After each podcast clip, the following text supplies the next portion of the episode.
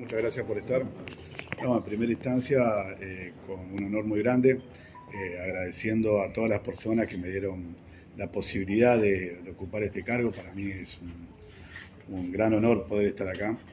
Eh, así que agradezco a todos los que pensaron en mí como la posibilidad, agradezco a todos los jefes de servicio y a todo el personal del hospital que cuando salió la posibilidad de mi nombre me dieron su palabra de apoyo y sobre todo a mi familia que aceptó que yo probablemente tenga un poquito menos de tiempo para ellos, así que muy agradecido por eso. Bruno, ¿ya pudo hablar con Poletti con respecto a cómo se venían manejando? ¿Qué le deja sobre todo con el Sí, cargo? con Juan Pablo yo eh, trabajé durante el servicio de cirugía, o sea, tengo una relación del hospital desde hace un tiempo, así que, que sí. Porque justamente, ¿qué le dice Poletti? ¿Cómo, ¿Con qué se va a encontrar?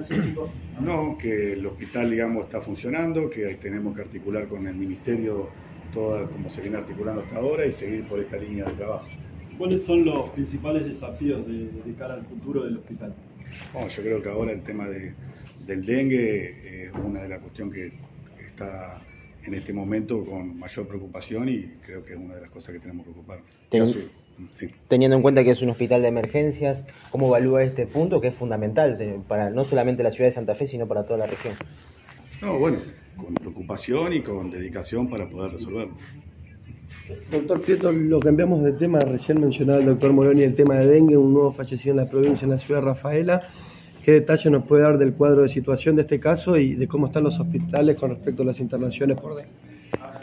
Mira, yo creo que lo más importante en esto es algo que tenemos que, que reivindicar y ser replicadores, así que agradezco la pregunta. Nosotros tuvimos la semana pasada un encuentro a nivel nacional con la presencia de la señora ministra y la Dirección Nacional de Epidemiología, porque estamos viendo lo que son las presentaciones clínicas de estos cuadros. Uno describía desde el punto de vista clínico esos siete días de fiebre, cuando desaparecía, desaparecían las fiebres y aparecían lo que llamábamos síntomas de alarma. Sin embargo, a nivel mundial se está viendo que la población más afectada con desenlace fatal están por debajo de los 40 años y esta falla multiorgánica aparece entre los 3 y los 5 días. Así que lo que se hace es remarcar esto, estar atento en los síndromes febriles. Hoy tenemos como dominancia el dengue, la dominancia es lo que hace el serotipo de Nuno. Y esto se trataba de una persona joven de sexo este, femenino de 21 años sin antecedentes que consulta un día martes y el día domingo debuta con dolores abdominales con falla multiorgánica y lo que le ocasionó el sexo. Así que yo creo que lo más importante en esto es la consulta temprana. Sabemos que estamos teniendo un brote muy importante a nivel de toda la provincia. Sin duda es una virosis que va a venir para quedarse y lo más importante comienza hoy.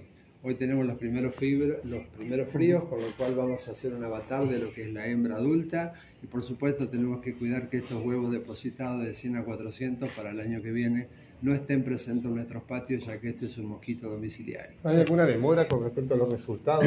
Por ahí puede llegar a perjudicar los pacientes